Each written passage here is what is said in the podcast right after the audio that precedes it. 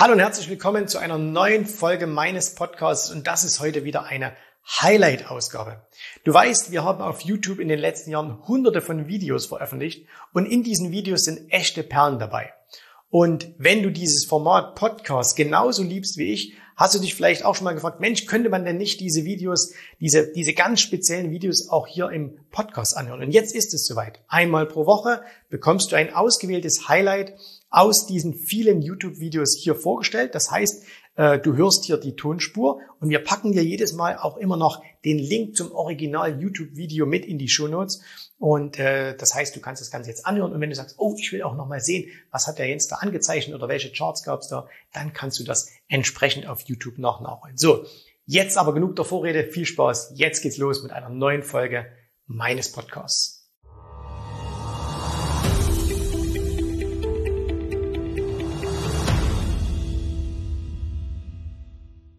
Hinter mir siehst du einen kurzfristigen Chart der Credit Suisse. Die Credit Suisse, eine der größten Banken der Welt. Und diese Bank hat innerhalb von wenigen Tagen ein paar Milliarden Dollar Verlust eingefahren. So wie ihr ging es unter anderem auch Nomura oder auch Goldman Sachs. Warum das passiert ist und was du da als privater Händler daraus lernen kannst und warum du als privater Händler viel, viel besser als die Profis sein kannst, darüber sprechen wir jetzt hier in diesem Video. Also bleib dran, wenn dich das interessiert.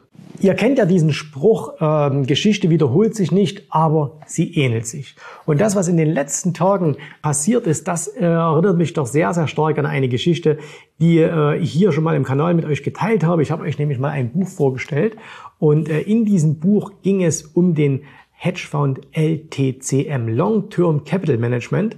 Ähm, das war Ende der 90er Jahre und dieser Hedgefonds, das sagen heute, Hedge, heißt eigentlich Hedgefonds, Hedgefonds, schreibt mir das mal in die Kommentare. Ja, ich sage immer Hedgefonds, aber äh, wenn es Heißt es auch okay. Also, äh, und dieser äh, LTCM, äh, der war ja damals von einigen, äh, unter anderem äh, mit, mit einigen Professoren, die auch den Nobelpreis unter anderem gewonnen hatten, im Aufsichtsrat äh, zusammengestellt worden. Und der Chefhändler John Merriweather, ähm, der hat diesen Anlagevehikel ja damals äh, aufgesetzt und die hatten ein paar Jahre lang spektakuläre Erfolge. Was haben die gemacht? Die haben äh, mathematische Modelle verwendet, die haben ihnen eine ziemlich äh, konstante Rendite gebracht. Die war jetzt nicht riesengroß, aber sehr, sehr konstant. Und was haben sie dann gemacht? Sie haben das Ganze extrem gehebelt und damit haben sie fantastische Renditen eingefahren. Aber es kam natürlich so, wie es kommen musste. Äh, irgendwann haben diese Modelle versagt, beziehungsweise der Markt hat sich nicht an die Modelle gehalten, ne? sowas. Und äh, dann ist das Ganze zusammengebrochen. Und noch heute sagt man, hätte man damals vielleicht, ich glaube 96 war das oder 97, hätte man damals diesen äh, LTCM-Fonds nicht gerettet, dann wäre es vielleicht niemals dazu gekommen, was dann später in der Finanzkrise war oder was wir heute noch haben, nämlich dieses too big to fail, also zu groß, äh, um fallen gelassen zu werden. Aber okay, Spekulation ähm, sind immer das eine. So, was ist das Spannende an dieser Geschichte? John Merriweather, habe schon erzählt, der Gründer dieses Fonds, äh, der war vorher bei, ähm, bei Salomon Brothers und er hat da schon mal ja ziemlich daneben gegriffen. Ne? Nichtsdestotrotz, er hatte einen exzellenten Ruf, hat dann diesen LTCM-Fonds äh, aufgesetzt, hat damit Milliarden eingeworben mit, seinen, äh, mit seinem Team und äh, nachdem der dann pleite gegangen war und Anleger wirklich Milliarden verloren haben, ne, vor allem institutionelle Anleger, hätte man ja denken können, na, der ist irgendwie weg. Aber nein, ein paar Jahre später hat er genau das gleiche nochmal gemacht und die Anleger haben ihn wieder mit Geld überschüttet und es ist genau wieder das gleiche passiert, nämlich in der Finanzkrise 2008 hat es auch dann sein neues Baby wieder zerrissen. Jetzt könnte man ja denken, okay, Anleger werden irgendwann mal aus solchen Dingen klug, sie lernen aus Fehlern und ähm, kürzlich hat es mal jemand in, in einen Kommentar geschrieben, das Beste ist ja nicht nur aus eigenen Fehlern zu lernen, sondern sogar aus Fehlern von anderen. sollte man meinen. Aber jetzt hat sich gerade wieder was abgespielt, was quasi wie eine Kopie des damaligen Vorgangs ist. Nämlich, es gibt oder es gab, muss man sagen, eine Firma, äh, die hieß Archegos, ich hoffe, ich spreche das richtig aus, Archegos Capital Management und deren Chef war Herr Billy Wang. Er ist äh, sehr bekannt gewesen in, in Händlerkreisen, weil der gehörte früher äh, zu, zu Tiger Management. Tiger Management, das war ein, ähm, ein ganz, ganz berühmter Fondsmanager, äh, der vor ja, ungefähr vor 20 Jahren aufgehört hat. Und ähm, in der Zeit, äh, Robertson hieß der, als er noch seinen Hedgefonds leitete, war das einer der lukrativsten Hedgefonds viele, viele Jahre lang.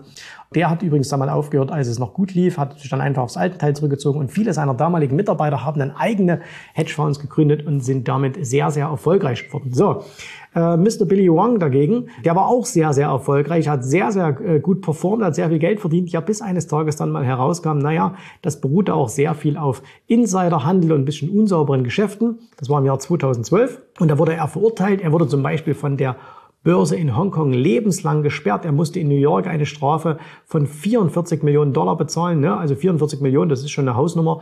Und da könnte man ja meinen, okay, wem sowas passiert. Also eine Börse sperrt dich, du bist äh, kurz vorm Gefängnis, du musst 44 Millionen Dollar Strafe zahlen. Du vernichtest auch dadurch natürlich viel Geld deiner Anleger könnt ihr man ja meinen, äh, dieser Mann ist weg vom Fenster. Mhm, natürlich nicht, denn ein paar Jahre später hat er ein ähm, neues, ähm, äh, einen neuen Found gegründet, äh, allerdings als Family Office, eben die besagte Archegos Capital Management. Und was hat er da gemacht? Er hat da wieder äh, sehr, sehr erfolgreich Aktien gehandelt, und zwar Aktien aus den USA und aus China. Und das hat er aber so gemacht, dass er sich klassischerweise von den Banken viel Geld geliehen hat. Also man sagt, er wäre mit Hebel 5 unterwegs gewesen. Hebel 5 ist jetzt gar nicht so viel, LTCM, die hatten Hebel 100, aber nichtsdestotrotz, er war mit Hebel 5 unterwegs und kürzlich ist das aber geplatzt.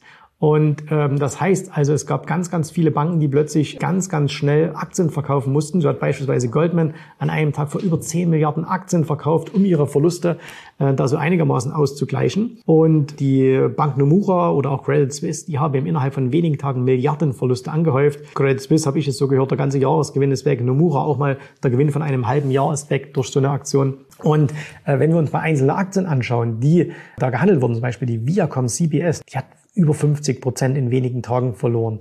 Äh, eine andere Aktie war die äh, Discovery, äh, auch ich glaube 55 Prozent, auch jemand schaut dazu, aber auch sowas wie Spotify, Baidu, Tencent.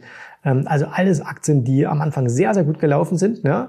Ihr wisst, ich habe also zurzeit sprechen wir viel über solche Aktien, die dann, äh, die dann runterfallen und äh, die dann eben spektakulär innerhalb weniger Tage äh, kollabiert sind, weil 50 Prozent in zwei, drei Tagen, ja, was soll man anders sagen, das ist natürlich ein äh, Kollabieren. Goldman war natürlich wieder mit dabei, Deutsche Bank war mit dabei, also die üblichen Verdächtigen. Jetzt fragen wir uns mal, warum machen die denn das? Also zum Beispiel bei Goldman Sachs war Willy Wong bis 2018 auf der internen schwarzen Liste. Die Bank hat gesagt, wir machen mit dem keine Geschäfte, es ist einfach äh, zu gefährlich, mit dem Geschäfte zu machen, das geht irgendwann mal schief. Und irgendwann hat man sich dann doch entschieden, hat gesagt, nee, wir machen mit ihm Geschäfte, lasst uns mal ein bisschen Geld in die Hand nehmen, ihm was leihen, das wird schon gut gehen. Am Ende, Goldman ist ja ziemlich clever, vielleicht ist es bei denen gut gegangen, aber bei vielen anderen eben nicht. Und jetzt kann man sich wirklich mal fragen, warum machen das die Instis? Ne? Also warum gibt man einem gerichtlich verurteilten Betrüger, jemand, der viel Geld für Anleger verloren hat, jemand, der von einer Börse lebenslang gesperrt wurde, warum gibt man dem nochmal Geld und riskiert ja damit auch, dass man wieder sehr, sehr viel Geld verdient. Und das ist der Punkt, der professionelle Anleger, und professionell meine ich jetzt institutionelle Anleger, ne? also Institutionen wie, wie Investmentbanken, Hedgefonds, äh, selbst Pensionskassen und so weiter, worin sich diese Profis extrem von dir unterscheiden, aber sehr zu deinem Vorteil. Das heißt also, wenn du begreifst, warum die manche Dinge machen, und genau das nicht machst, kannst du extrem erfolgreich an der Börse sein. Du musst bloß ein paar Grundprinzipien äh, beachten. Fangen wir mal an mit dem ersten Punkt, nämlich was diese ganzen institutionellen Anleger haben. Sie haben unglaublichen Druck. Sie haben einen unglaublichen Druck und zwar von ganz vielen Seiten. Wenn wir uns mal so eine Bank anschauen, dann hat die natürlich heutzutage Druck von der Zinsseite her. Früher war Bankgeschäft noch einfach. Also du hast ja ganz einfach kurzfristig Geld geliehen, du hast es langfristig verliehen und mit dieser Zinsdifferenz konntest du hervorragend äh, leben. Das Einzige, was du brauchst, du brauchst eben Zinsen. So, es gibt quasi keine Zinsen mehr. Ne? Selbst in Amerika, wo die Zinsen jetzt ein wenig angestiegen sind, sind die Zinsen so gering, dass sich dieses Geschäft kaum noch rechnet. Ne? Also das ist kein allzu großer, nicht, nicht allzu viel, äh, was da rauszuholen ist, das ist weg. Ne? So, das heißt, das ist Druck von der Seite. Dann, es gibt wahnsinnig viel Konkurrenz. Das heißt, die nehmen sich alle die Geschäfte untereinander weg. Ne? Wir haben ja schon mal darüber gesprochen, die Großanleger, die sind nicht dafür da, dir und mir mein Geld wegzunehmen, sondern die wollen sich untereinander das Geld wegnehmen. Das heißt, die haben unheimlichen Druck, die haben Konkurrenz, die haben straffe Regulierung, gerade in Europa beispielsweise auch. Äh, in Europa sagt man sogar eine zu hohe Regulierung. Ne, ich bin jetzt aber kein Bankexperte. Und viele Banken befinden sich im Überlebenskampf. Das heißt, das macht den unglaublichen Druck und die haben natürlich auch äh, Performance-Druck. Kommen wir gleich nochmal mit dazu. Aber die, die haben unglaublichen Druck. Und ähm, weil sie diesen Druck haben, schauen Sie natürlich immer, oh, ich muss doch noch ein Geschäft machen, ich muss das machen und äh, also ich muss es einfach machen. Ne? Das heißt, die werden gezwungen regelrecht von diesem Druck, den Sie da haben, Geschäfte zu tätigen, die Sie vielleicht mit gesundem Menschenverstand nicht tätigen würden. Jetzt kommst du ins Spiel, nämlich diesen Druck hast du nicht. Der Einzige, der auf dich Druck ausübt, das bist du selbst. Aber du hast keine Konkurrenz, weil es ist ja nur dein eigenes Depot. Du hast doch keine Probleme mit dem Zins. Ne? Also, dass du sagst, weil, du, weil Zinsen war noch nie dein Geschäft als privater Geldanleger. So klar, vielleicht vor 20 Jahren, als du noch für 8% äh, anlegen konntest, aber Zinsen, das, du, du verdienst ja nicht mit dem Verleihen von Geld deine, deine Brötchen und deswegen hast du das auch nicht. Äh, Regulierung geht auch noch. Ne? Du musst kein Compliance äh, Du musst kein Herr von Compliance-Angestellten durchschleppen und so weiter. Du musst nicht äh, tausend Rechtsanwälte beschäftigen, damit du überhaupt noch durchblickst. Also das heißt, du hast da viel, viel einfacher. Das heißt, wenn du dir keinen Druck machst, zwingst du dich gar nicht in Geschäfte hinein, die diese großen Jungs machen müssen. Nächster Punkt, Punkt Nummer zwei, Vergleiche. Eine der Gründe, warum institutionelle Anleger solche Geschäfte machen, ist, weil sie sich permanent vergleichen. Weil sie sich permanent vergleichen, unter Jungs würde man sagen, wer hat den längsten. Aber es, hier geht es einfach darum, du musst dir vorstellen, da sitzt so eine Bank da. Und die sagen jetzt, mit dem machen wir keine Geschäfte. Und jetzt fragen wir mal die Aktionäre, warum macht ihr mit dem keine Geschäfte? Alle anderen Banken verdienen doch einen Haufen Geld mit dem. Warum verdienst du denn kein Geld mit dem? Das fragen vielleicht die Aktionäre, das fragen vielleicht Vorgesetzte, das fragt vielleicht ein Aufsichtsrat, äh, das fragen vielleicht Großaktionäre, sagen, hey, warum macht ihr dieses Geschäft nicht? Ja, das ist uns zu riskant. Ja, aber die anderen verdienen damit Milliarden. Wir wollen da auch mit dabei sein. Das heißt, die kriegen, ist auch wieder so ein bisschen Druck, ne? aber dieses ständige Vergleichen, was macht der andere, was macht der andere, was macht der andere, ähm, zwingt die auch dazu, da mitmachen zu wollen oder zu müssen. Und auch hier wieder, ja, also soll jetzt nicht so aussehen, dass ich die bedauern würde, bloß ich will dir nur zeigen, die haben diesen, diese Vergleiche, die, die machen das permanent, stehen die in diesem Vergleichsdruck, wer ist besser, wer ist besser. Jetzt kommst du wieder ins Spiel, denn du musst dich überhaupt nicht vergleichen. Mit niemanden. Ob dein Depot besser gelaufen ist als meins oder meins besser als deins, das spielt überhaupt keine Rolle. Es ist doch nur dein eigenes Ergebnis, was wichtig ist. Das heißt, du musst nicht sagen, ah, hier, der hat aber nebenan viel mehr verdient oder der hat viel. Nein, das spielt überhaupt keine Rolle. Auch hier der Einzige, der sich da vergleicht, bist du selbst. Du bekommst aber diesen Vergleich nicht aufgedrückt. Das heißt, also es kommt niemand zu dir und sagt, guck mal, der war aber viel, viel besser. Das machst nur du dir selber. Und wenn du das mal weglässt, wenn du sagst, es ist mir nicht wichtig, ob ich besser oder schlechter war als der DAX in diesem einen Jahr, weil es ist ohnehin immer nur eine Momentaufnahme. Es ist nicht wichtig, ob ich besser oder schlechter war als der Index. Es ist nicht wichtig, ob ich besser oder schlechter war als mein äh, Kumpel, mit dem ich auch immer mal über Börse spreche. Das spielt überhaupt keine Rolle. Du musst einfach nur deinem Plan folgen. Und wenn das ein guter Plan ist, dann wirst du langfristig Geld verdienen an der Börse. Und wenn es ein sehr guter Plan ist, dann wirst du langfristig sehr viel Geld verdienen an der Börse. Und Vergleiche, überhaupt sagt man ja allgemein, Vergleiche machen immer unglücklich. An der Börse ist es natürlich auch so, du musst dich also nicht vergleichen. Ganz, ganz wichtiger Punkt. Und der dritte, das ist eigentlich etwas, das hast du, das haben die Institutionellen nicht. Und es ist aber gut, dass du das hast. Nämlich, bei den Institutionellen gibt es eigentlich diesen Punkt, dass man sagt, okay, eigentlich tragen die keine Verantwortung. Das ist ein ganz großes Problem heutzutage in der Welt, dass viele an entscheidenden Stellen, die an entscheidenden Stellen sitzen, keine Verantwortung mehr tragen. Wir gehen mal raus aus, der, aus den Finanzen und wir gehen mal in die Politik. Wenn da jemand Steuern verschwendet durch irgendein Projekt, ne, ihr kennt alle bestimmt irgendein Projekt, wo mal Steuern verschwendet wurden. Was hat das für Folgen? Außer, dass man über denjenigen vielleicht schimpft und sagt, hey, das hat er aber schlecht gemacht. Und dass vielleicht sein Bild in der Öffentlichkeit nicht mehr so das Beste ist. Aber was hat das für Folgen? Es hat für ihn überhaupt keine Folgen. Und weil es keine Folgen hat, geht er natürlich auch leichtsinnig mit dem Geld um. Ne? Es ist ja ohnehin immer einfacher, mit dem Geld fremder Leute irgendwie umzugehen. Und bei Banken, jetzt kommen wir wieder zurück ins Finanzbusiness, ist es natürlich auch so. Die tragen im Grunde genommen keine Verantwortung, beziehungsweise die Incentives sind so groß, dass es sich lohnt, auch mal verantwortungslos zu handeln.